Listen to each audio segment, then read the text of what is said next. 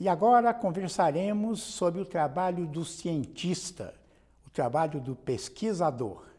Está aqui para conversar conosco a Clarilza Prado de Souza, que é graduada em psicologia, mestre e doutora em educação pela PUC de São Paulo, pós-doutora pela Sorbonne. Foi coordenadora da área de educação da Coordenação de Aperfeiçoamento de Pessoal de Nível Superior, a CAPES. É professora do programa de pós-graduação em Psicologia da Educação e do programa de mestrado profissional Formação de Formadores de, da PUC de São Paulo. Eu agradeço a sua presença.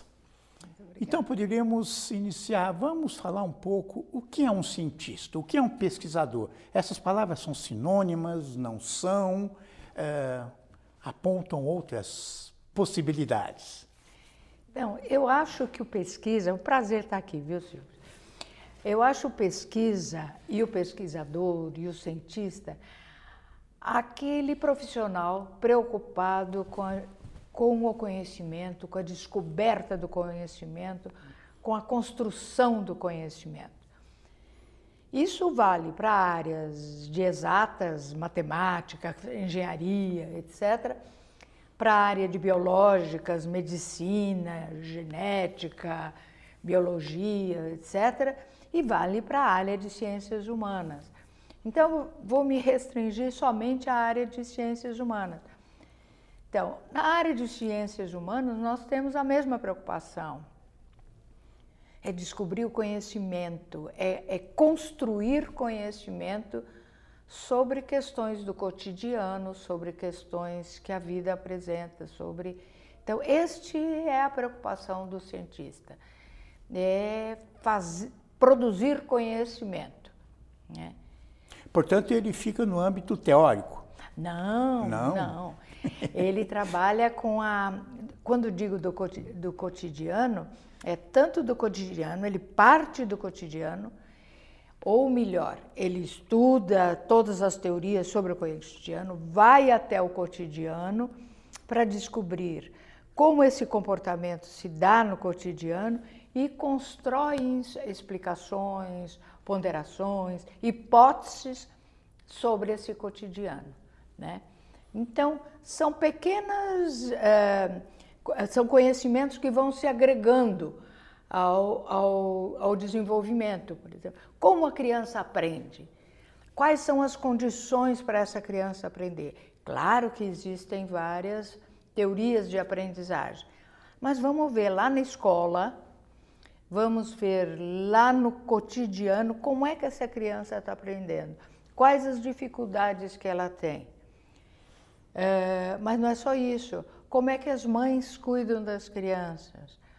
É, quais as dificuldades que as mães têm? Qual é a melhor forma de viver? Qual é a melhor forma de viver? O psicólogo tem que pensar em coisas dessa, dessa natureza, em pensar como ele enfrenta os problemas, não é? Mas há questões sociais também. O cientista da área de sociologia, por exemplo, pode estar interessado com a violência. Como se dá a questão da violência e como nós analisamos a violência no mundo. Há os psicólogos sociais que até avançam nessa linha, vão buscar, por exemplo, uma perspectiva para compreender. Mas o sociólogo tem mais condições de ter uma visão panorâmica. Né? Há os bons economistas que estão, por exemplo, há muitos agora, ao Papa. Por que, que o Papa, de repente, chamou um grupo de economistas para pensar uma boa história, uma boa forma de desenvolvimento do mundo? Ele chamou o quê? Cientistas, economistas, cientistas, pesquisadores que querem pensar uma outra ordem, uma outra forma de, de desenvolvimento que não seja essa que discrimina e tudo mais. Quer dizer, o cientista, o pesquisador, está sempre buscando construir conhecimento que possa é, ser útil de uma forma ou de outra para, para o desenvolvimento da humanidade. Eu diria que a ética da ciência pauta sobre isso. O desenvolvimento do conhecimento para o bem da humanidade. Mas é, eu, vou colocar algumas perguntas provocativas. Claro. É, a pessoa que está na prática, né, atuando, quer seja na educação, quer seja em qualquer outra área, ela não, não tem condições de conhecer a sua, a sua área e produzir? Então, essa é uma grande dificuldade do processo de divulgação do conhecimento. É, em algumas áreas, mas mesmo nas áreas tecnológicas, a, da produção do conhecimento até a sua implantação da prática, nós temos uma, um buraco aí, que demora para chegar.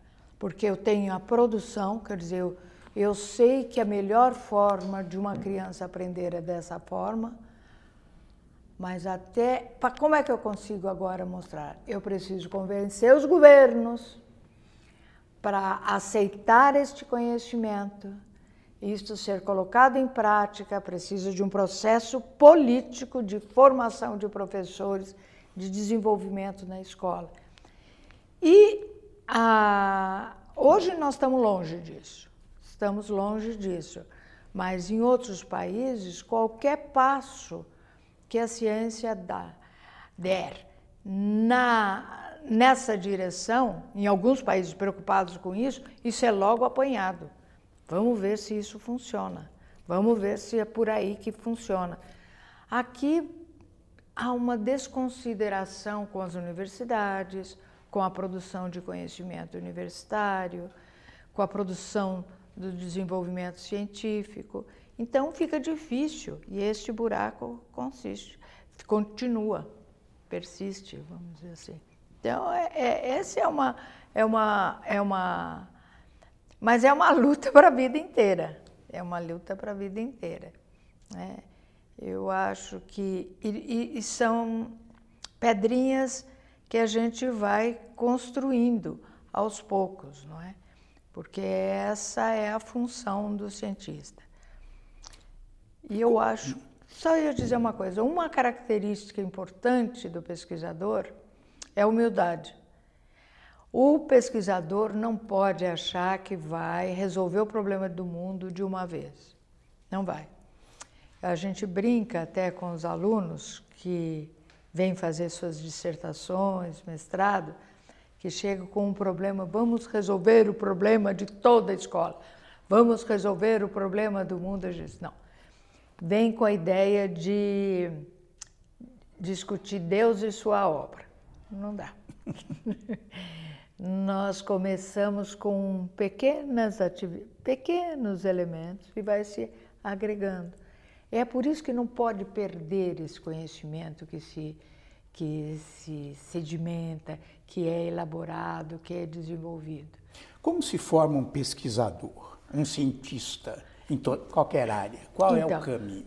Por, aqui, principalmente aqui no Brasil, como é feito? é feito a grande parte em mestrado e doutorado, em programas de mestrado e doutorado.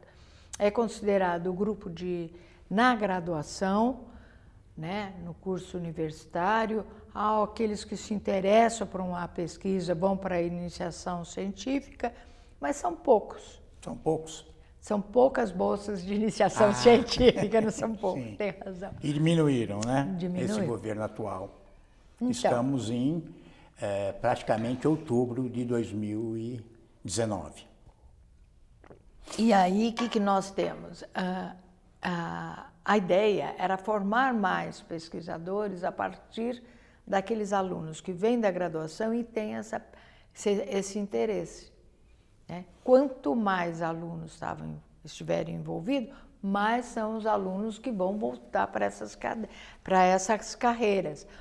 Na área de biologia, por exemplo, grande parte dos, dos pesquisadores vão trabalhar na bancada do, do, do pesquisador-chefe, vamos dizer, o coordenador da pesquisa. Então, ele tem uma pesquisa Ele tem seus mestrandos, seus doutorandos e um grupo de iniciação científica que já vai aprendendo com esse.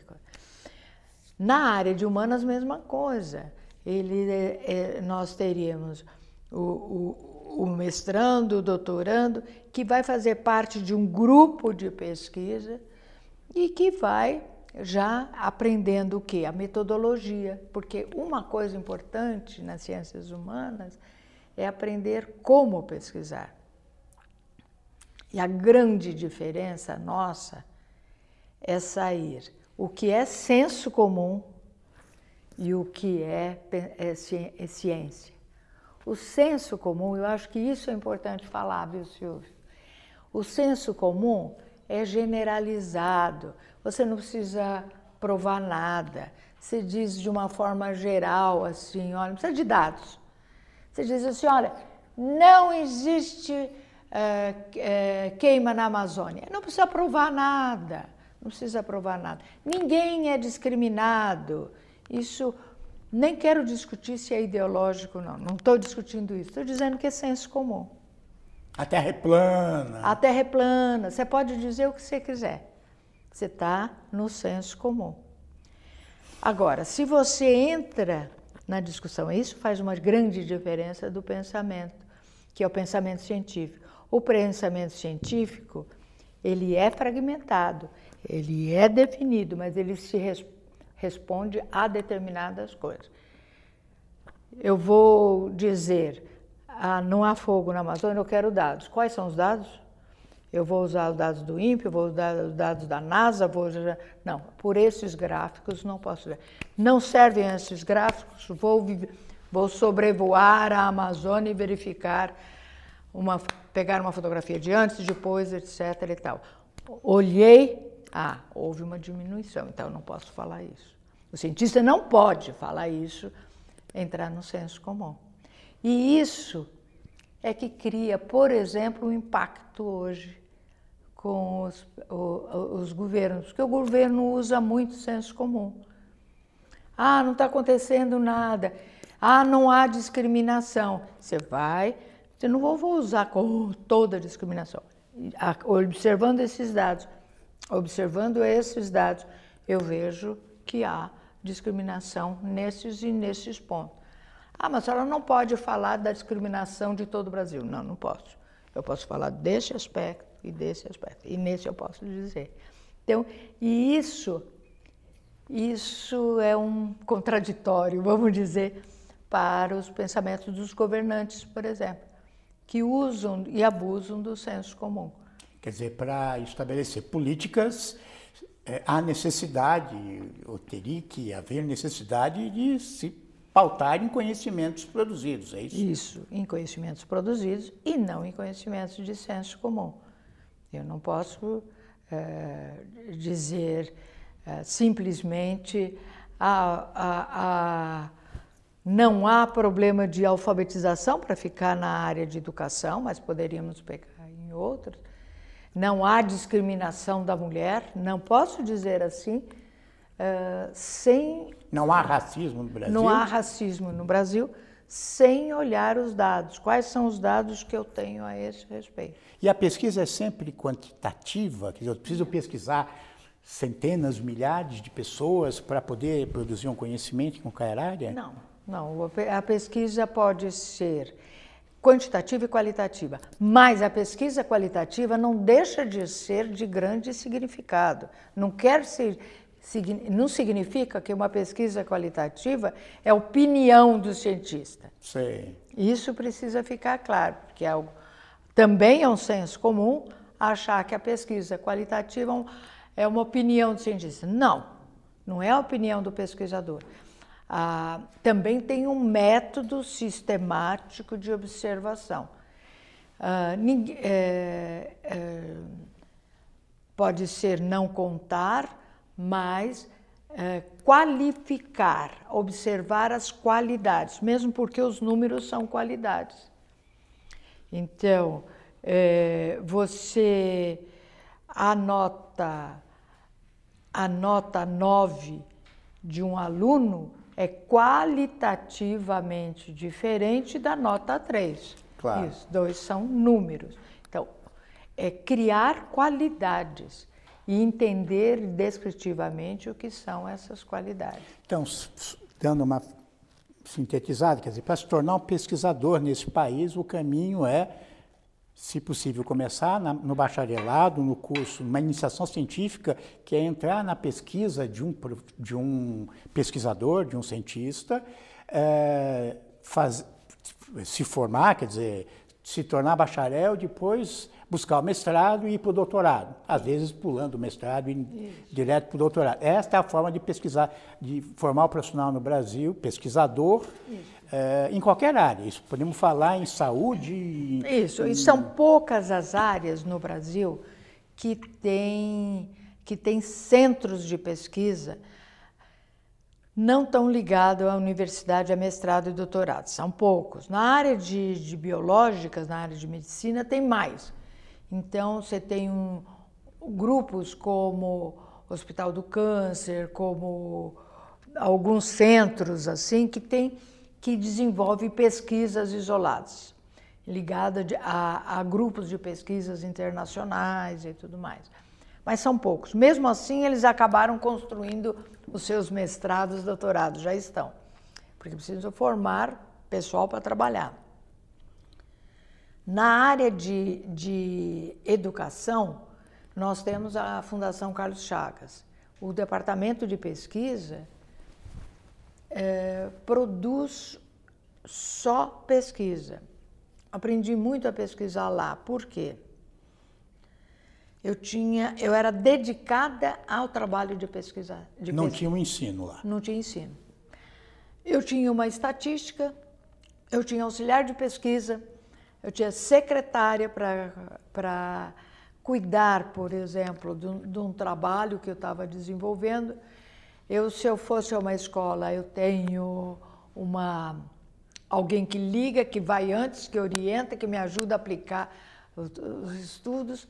Então, isso dá uma condição sem dúvida importante. Isso nós não temos na universidade, nem nas melhores universidades, nem nos centros de excelência, nem nos cursos 7 do Brasil. O que, que, é curso 7 para então, os alunos isso, que então, estão fora da universidade? Então, as, os programas de pós-graduação são divididos de 4 a 7.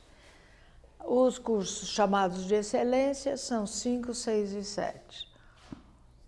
Nós temos. Quem avalia é o MEC? Quem avalia é o MEC, Sei. a CAPES. A CAPES. Esse centro que você Isso. fez parte. Então, os cursos 4, 5, 6 e 7, 5, 6 e 7, mas sobretudo 6 e 7, têm melhores condições de pesquisar.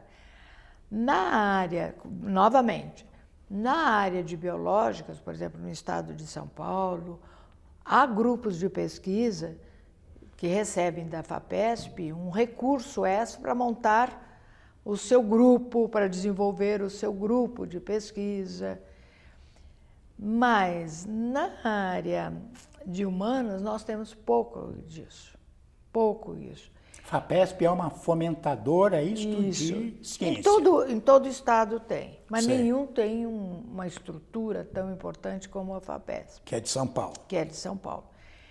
E outra coisa é que as, as, é essa estrutura, que fica muito dependente de um pesquisador, também uh, não cria continuidade. Então, quando o pesquisador se aposenta, morre, etc., ah, precisa começar a formar de novo. Não é? Então, a importância desses centros. Não é? E é uma falácia achar que, é que, a, que, os, uh, que empresários vão ajudar. Não vão, não. Não. Eles podem, eles estão interessados em aspectos muito específicos de aplicação. Mas Seria na... a pesquisa tecnológica que se diz? Se diz tecnológica, mas a aplica... o desenvolvimento do conhecimento não estou muito interessado, não. Mesmo na área de, de saúde, da pesquisa de, de remédios, de coisas dessa natureza. E essa nova categoria, que é o mestrado profissional, só para a gente encerrar essa parte, a ideia aí não é formar um cientista. Ou é também? Não, é formar um pesquisador, sim, mas para uma prática docente, para uma prática de sala de aula ou para uma prática. Na área tecnológica, para produzir tecnologia. Sim. Evidentemente, isso é possível, por exemplo, na área tecnológica, porque eles contam com pesquisadores, que são os professores, que trazem o conhecimento da área, de, da área já geral para uma aplicação. Então, poderia ser uma via de aplicação do conhecimento. O conhecimento, o mestrado profissional sozinho, não se desenvolve sem o concurso de outras pesquisas. É por isso que é uma falácia pensar vamos desenvolver um doutorado profissional. Não é o caminho. Onde trabalha, nós já falamos um pouco isso, mas vamos. É, onde trabalha um cientista barra pesquisador ou um pesquisador? Então, ou quando tem um, trabalha na universidade, né? É o local principal. É o principal, é a universidade e nesses grandes centros que tem na área de biológicas, é, é, tem muitos centros desse, dessa natureza, fundações. Instituto Butantan, por exemplo. Instituto é um... Butantan, mas que é da USP. Que é da USP.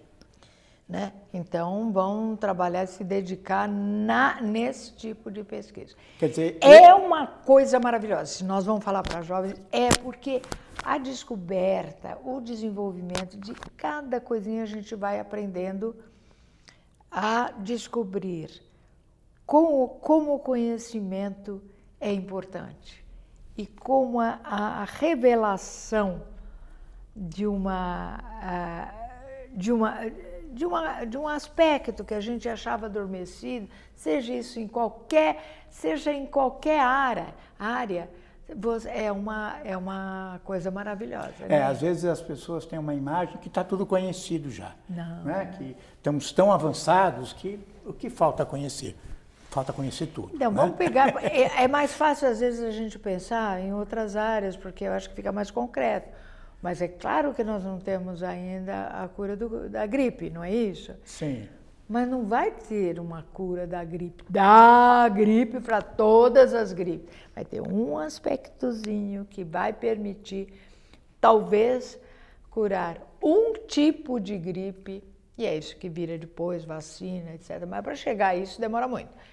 Depois outra, depois outra. É, a gente observa isso, acho que para a população, a questão da AIDS. Né? Quando surge a AIDS, era a doença da morte, né? levava inevitavelmente à morte. Isso coisa de 15 anos atrás, 20 anos é. atrás. E hoje se diz que é possível conviver com a AIDS. Né? Não é que é fácil conviver com a AIDS, mas é conviver com a AIDS Isso. um bom tempo de vida. Né? O câncer mesmo. O câncer, câncer também, claro.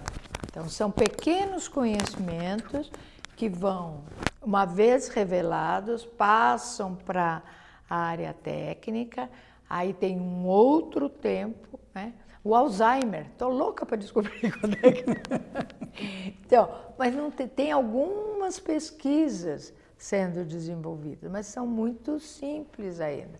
Depois de um tempo tem que testar, né, para depois ir para outra. Então, quase sempre no Brasil a ciência, o pesquisador, também dá aula. Dá aula. Na universidade. Isso. São poucos os, os, os pesquisadores que, depois de um, um tempo de, de, de trabalho, em função de um programa maior, uh, pode se dedicar só à pesquisa. São... Aliás, o que caracteriza a universidade, diferente da faculdade ou institutos isolados, uma das características é porque produz pesquisa, produz conhecimento. conhecimento.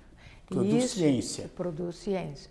E o importante nessa produção de ciência é, é novamente a, a questão da ética internacional. Nós produzimos ciência aqui, e aqui no Brasil, e muita, mas produz-se na França, nos Estados Unidos e em todo lugar, né? A, a ética da pesquisa fundamental é que essa pesquisa, tanto faz produzida aqui ou outro lugar, ela seja internacional, ela seja divulgada através dos periódicos e tudo mais, dos, das revistas científicas, que todos, isso é uma coisa, todos têm que ter acesso a um conhecimento. Se esse conhecimento produzido na Conchinchina não for divulgado e aceito por todos os cientistas do mundo, ele não é um conhecimento a imagem que os jovens trazem, talvez criado pelos seriados, pelos filmes, é que o, qualquer cientista fica no laboratório misturando né, é, tentativa né, e erro os produtos da química, mas a imagem que tem, e ele fica o tempo de ter no laboratório. É uma imagem incorreta do cientista mesmo na, nesta área, né? É. Eu, ele mesmo, não fica no campo o tempo inteiro. Ele não fica no campo o tempo inteiro, ele tem que estudar ele tem que. É, ele tem um, um, um teste para fazer de. seja na área de química, por exemplo. Ele tem um teste para fazer de reagentes. Ele tem horas para fazer isso, mas ele tem que pesquisar antes quais foram as pessoas no mundo que já fizeram testes desse reagente. Ele tem que ler, tem que estudar. Quais foram as consequências desse teste? Então, ele tem que fazer uma revisão de literatura, ele tem que discutir isso. Isso tanto em humanas, exatas como biológicas. Qualquer uma. Qualquer área. Ele tá, a gente brinca que nenhum pesquisador hoje pode começar da ameba, quer dizer, começando no começo já. Então tem muita coisa produzida. Precisa ser, por isso que a importância de você produzir e divulgar. Ele também tem que escrever. Qualquer profissional tem, tem, que tem que escrever, porque senão não é comunicar a sua pesquisa. Isso. Qualquer pesquisa tem que ser comunicada, divulgada e, e receber a crítica da comunidade científica. Eu agradeço as contribuições e até o próximo desafio profissão.